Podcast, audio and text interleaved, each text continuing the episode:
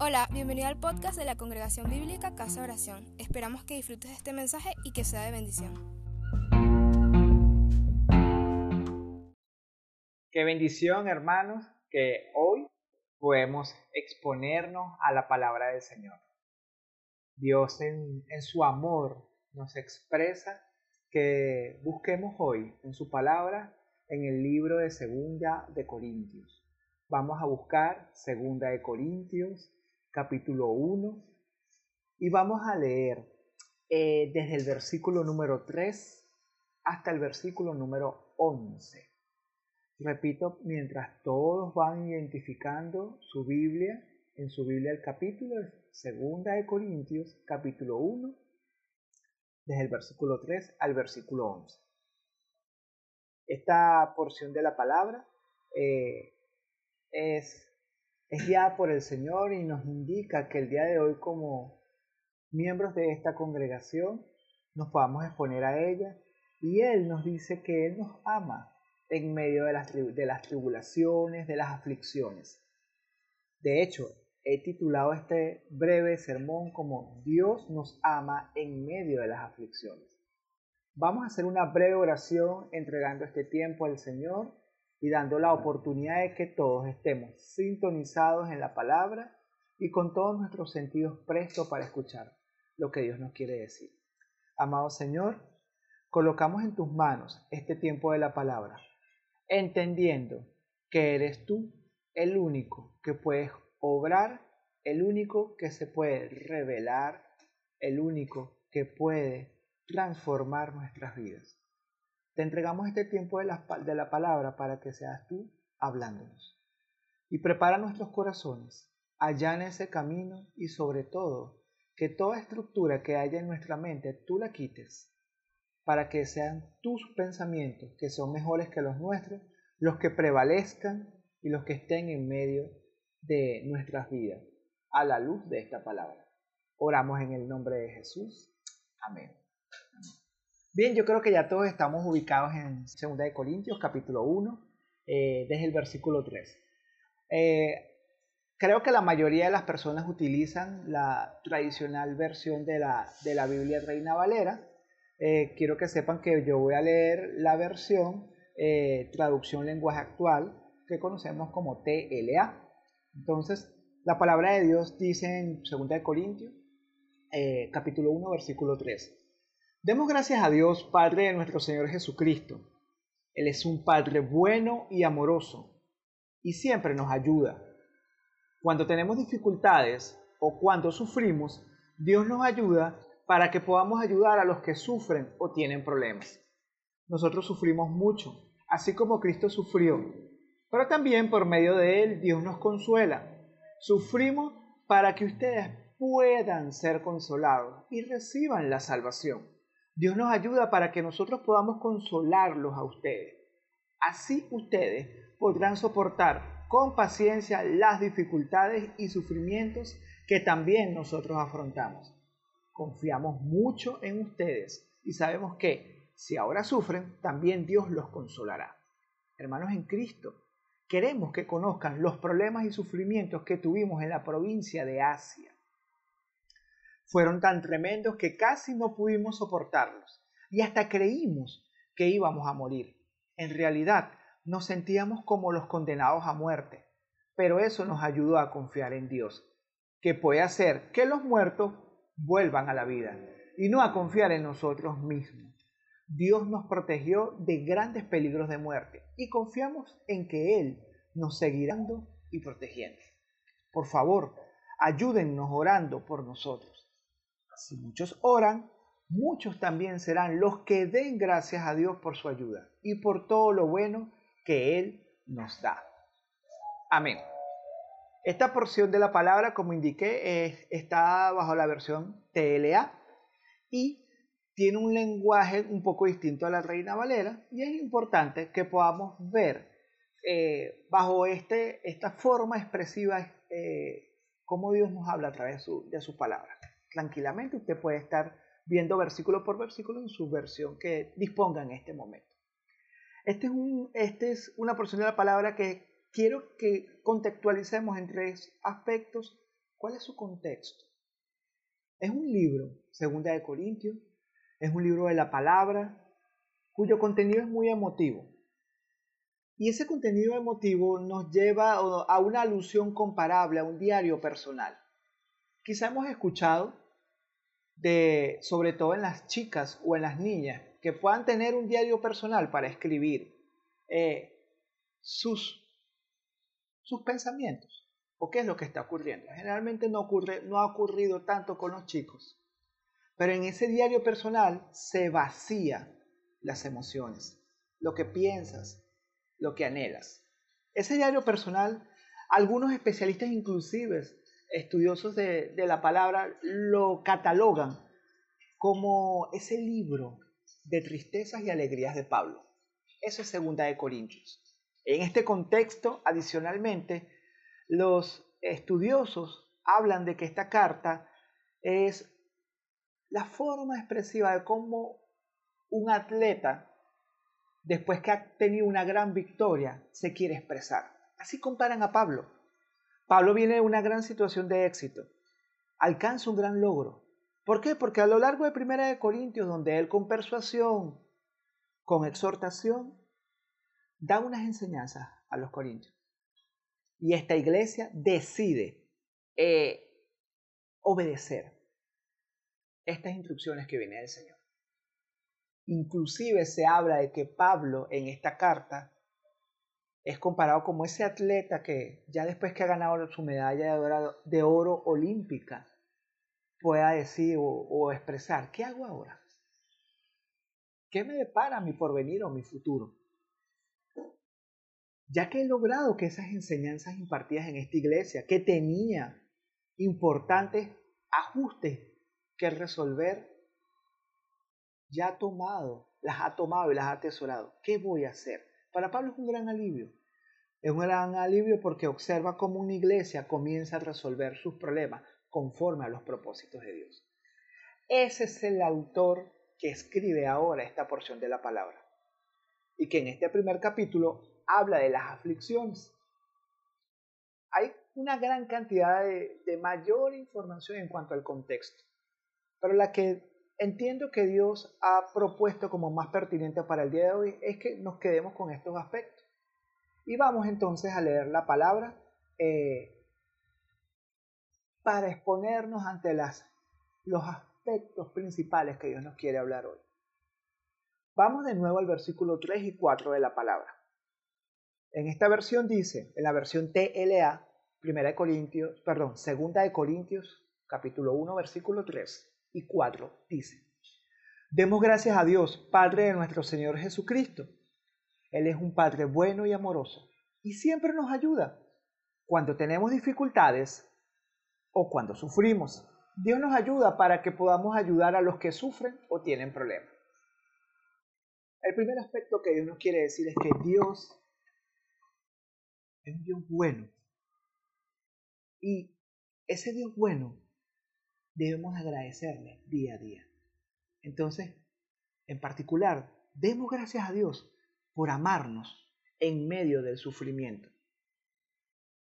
Más allá de que tú categorices o más allá de que tú identifiques el porqué del sufrimiento o el, el qué del sufrimiento, si hay una pregunta que habla en esta porción de la palabra que debemos tener en cuenta y es el para qué. ¿No? Entonces, como primer aspecto, en estos primeros dos versículos, el 3 y el 4, Dios nos dice, demos gracias a Dios por amarnos en medio del sufrimiento. Demos gracias a Dios porque es un Padre bueno y amoroso, que siempre nos ayuda en la dificultad. Eso representa una gran bendición para nuestras vidas. Pero una vez más trae a mi mente esta idea.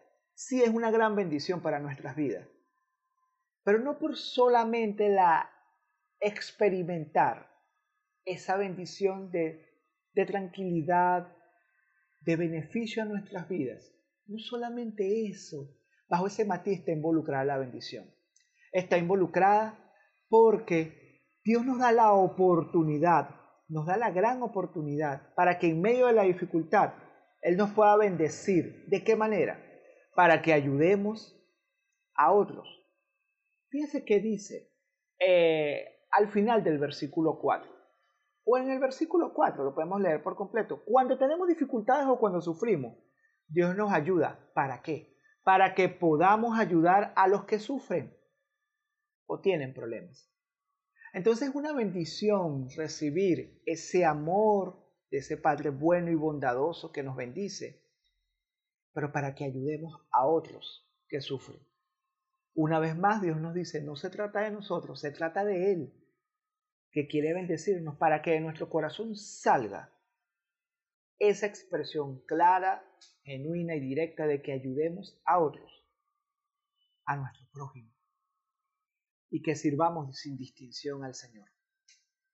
Entonces, hasta los momentos, en los versículos 3 y 4, Dios nos dice, demos gracias a Él por amarnos en medio del sufrimiento. Ese es el primer aspecto. Vamos a un segundo aspecto. El segundo aspecto que Dios nos quiere decir está englobado en los versículos 5 al 7 de esta porción de la palabra, que los voy a volver a leer. Nosotros sufrimos mucho. Segunda de, segunda de Corintios capítulo 1 versículo 5. Nosotros sufrimos mucho, así como Cristo sufrió, pero también por medio de Él Dios nos consuela. Sufrimos para que ustedes puedan ser consolados y reciban la salvación. Dios nos ayuda para que nosotros podamos consolarlos a ustedes. Así ustedes podrán soportar con paciencia las dificultades y sufrimientos que también nosotros afrontamos. Confiamos mucho en ustedes y sabemos que si ahora sufren, Dios los consolará. Qué hermosa porción de la palabra. ¿Por qué? Porque aquí Pablo colocó un ejemplo de servicio en medio del sufrimiento un ejemplo de servicio para las siguientes generaciones de creyentes. Aquí Pablo aplica lo que se llama un principio de transitividad matemática. Y ustedes dirán, oye, yo no vine hoy a una clase de matemática, pero es un principio matemático que es bien sencillo de identificar. Primero, ¿qué es esto de la transitividad matemática? Siempre que Pablo Le habla a los corintios, ¿no? Los corintios le van a hablar a un tercero y ese tercero les van a hablar de, a otro tercero hasta que llegamos a nosotros. ¿Para qué? ¿Qué es lo que nos habla? Nos habla del ejemplo de sufrimiento que debemos llevar, el ejemplo a seguir de servicio en medio del sufrimiento, de dar gracias a Dios, porque aunque Él es un gran Dios bueno y bondadoso, él nos permite experimentar este sufrimiento, esta dificultad, este padecimiento, para que ayudemos a otros que sufren. Esa es la transitividad matemática. Pablo es un ejemplo para los corintios, los corintios para la siguiente generación, y así sucesivamente, hasta que el último tercero que recibe esa gran instrucción somos nosotros. Entonces, como segundo principio, Dios nos dice, Sé un siervo de Cristo en medio del sufrimiento. ¿Cómo? Ayudando al otro que sufre. Porque ya tú has recibido la ayuda del Señor en medio del sufrimiento. No te quedes allí en la parte emotiva, que es importante y que te puede expresar perfectamente delante del Señor. Ayuda al otro que sufre, así como Dios ya te ha ayudado. Transitividad matemática. Como tercer gran aspecto, Dios nos dice, en los versículos del 8 al 9 lo siguiente. Sé empático en medio del sufrimiento. De los versículos al 8 al 9, Pablo dice, hermanos en Cristo, queremos que conozcan los problemas y sufrimientos que tuvimos en la provincia de Asia. Fueron tan tremendos que casi no pudimos soportarlos. Y hasta creímos que íbamos a morir.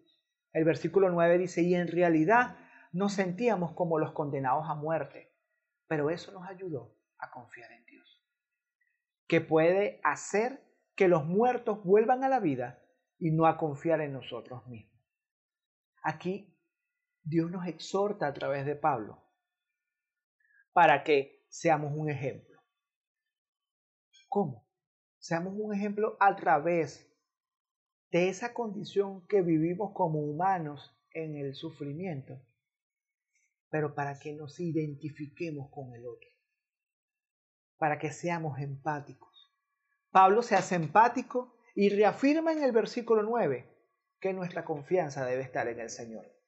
Fíjense que en el versículo 9, en esta versión, dice en la, ese Pablo emotivo, dice, no sentíamos como los condenados a muerte.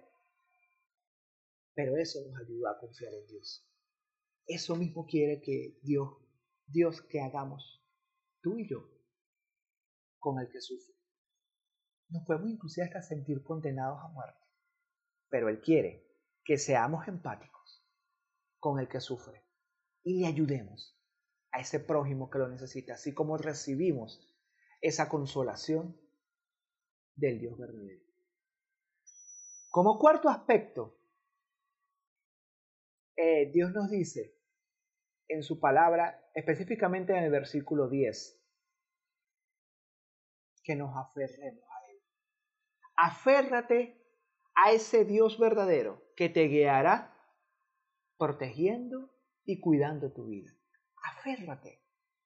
Eso no quiere decir que anula por completo tus emociones y sentimientos. Claro que vas a experimentar miedo. Claro, claro que vas a experimentar sufrimiento, angustia. Pero Él te dice, aférrate a mí, que te seguiré protegiendo y cuidando. El versículo 10 dice, Dios nos protegió de grandes peligros de muerte y confiamos en que Él nos seguirá cuidando y protegiendo. Nuestra esperanza debe fundamentarse en Jesús. Lo hemos escuchado en muchas porciones de la palabra, en muchos sermones, pero debemos creerlo y colocarlo en práctica. ¿Y saben qué? Una forma de expresar que nuestra confianza está en Jesús es ayudando al otro, es siendo empático con el otro, es cumpliendo esa gran misión que a través de la transitividad matemática Dios nos exhorta que hagamos hoy, ayudar al necesitado en medio del sufrimiento. Nuestra esperanza debe fundamentarse en Jesús que nos seguirá protegiendo y cuidando en las aflicciones futuras. Quiero recapitular brevemente los, los primeros cuatro aspectos que hemos visto en esta porción de la palabra. Alrededor del versículo 3 y 4 Dios nos habla de un primer aspecto. Demos gracias a Dios por amarnos en medio del sufrimiento. Primer aspecto. El segundo aspecto, sé un siervo del Señor en medio del sufrimiento. Esto está en torno a la enseñanza que Dios nos da entre el versículo 5 al 7 sé un siervo del Señor en medio del sufrimiento. El tercer gran aspecto es ser empático en medio del sufrimiento. Nos lo dice el versículo 8 y 9. En medio de tu emotividad, sé empático. Y el cuarto aspecto que Dios nos ha hablado es aférrate al Dios que te seguirá protegiendo y cuidando, como lo, hemos leído en el versículo 10. Y para finalizar, en el versículo 11, Dios nos dice, sírveme a través de la intercesión. El versículo 11 en esta versión de la palabra TLA dice, por favor, ayúdenos orando por nosotros. Si muchos oran, muchos también serán los que den gracias a Dios por su ayuda y por todo lo bueno que Él nos da. Lo vuelvo a leer. Por favor, ayúdenos orando por nosotros. Si muchos muchos también serán los que den gracias a Dios por su ayuda y por todo lo bueno que Él nos da. Pablo nos invita a que intercedamos los unos por los otros. Es una invitación, es una exhortación por nuestro hermano, por el prójimo. Oremos por ellos.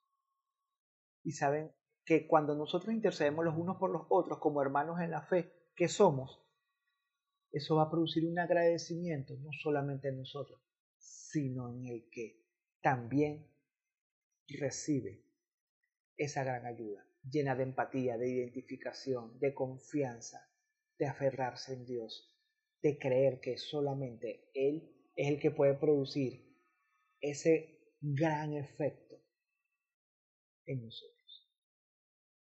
Para que ayuden esos otros prójimos que estamos orando por ellos, ayuden a otros que también están en situación de aflicción, de sufrimiento, de tribulación. Esta es una maravillosa oportunidad que tenemos. Y esta maravillosa oportunidad La tenemos para que con nuestro testimonio prediquemos, hablemos de Cristo, del Dios viviente. ¿Sí? A través de la oración. Sí, a través de la intersección los unos por los otros. Sí, a través de que nosotros podamos inclinar nuestros rostros delante del Dios viviente, como una muestra de ese Dios de agradecimiento, a ese Dios bueno, a ese Dios bondadoso. Intercedamos por el otro, clamemos por el sufrimiento del otro, ayudemos para que se produzca y explote ese corazón del otro en agradecimiento a Dios y Él por transitividad puede hacer. Es una oportunidad que tenemos para compartir de Cristo. Para cerrar, no quiero dejar de recalcar los cinco grandes aspectos que Dios nos dice. El primero es, demos gracias a Dios por amarnos en medio del sufrimiento. El segundo es, sé un siervo del Señor en medio del sufrimiento. El tercero es, sé empático en medio del sufrimiento. El cuarto es, aférrate a Dios que te seguirá protegiendo y cuidando. Y por último, como quinto aspecto, sirve al Señor a través de la intercesión. Nosotros nos llamamos congregación bíblica, casa de oración. Nuestra razón de ser, objetivo principal, es que oremos los unos por los otros, conozcamos o no los conozcamos, que nos identifiquemos con el otro en medio de su necesidad y de su sufrimiento. Porque eso va a ser una carta abierta, va a ser un testimonio viviente de quién es Cristo en medio de nuestras vidas y para que otros puedan recibir por a Cristo. Qué bueno que Dios nos habla como iglesia una vez más en esto. Pero te habla también a ti que me ves y que me escuchas.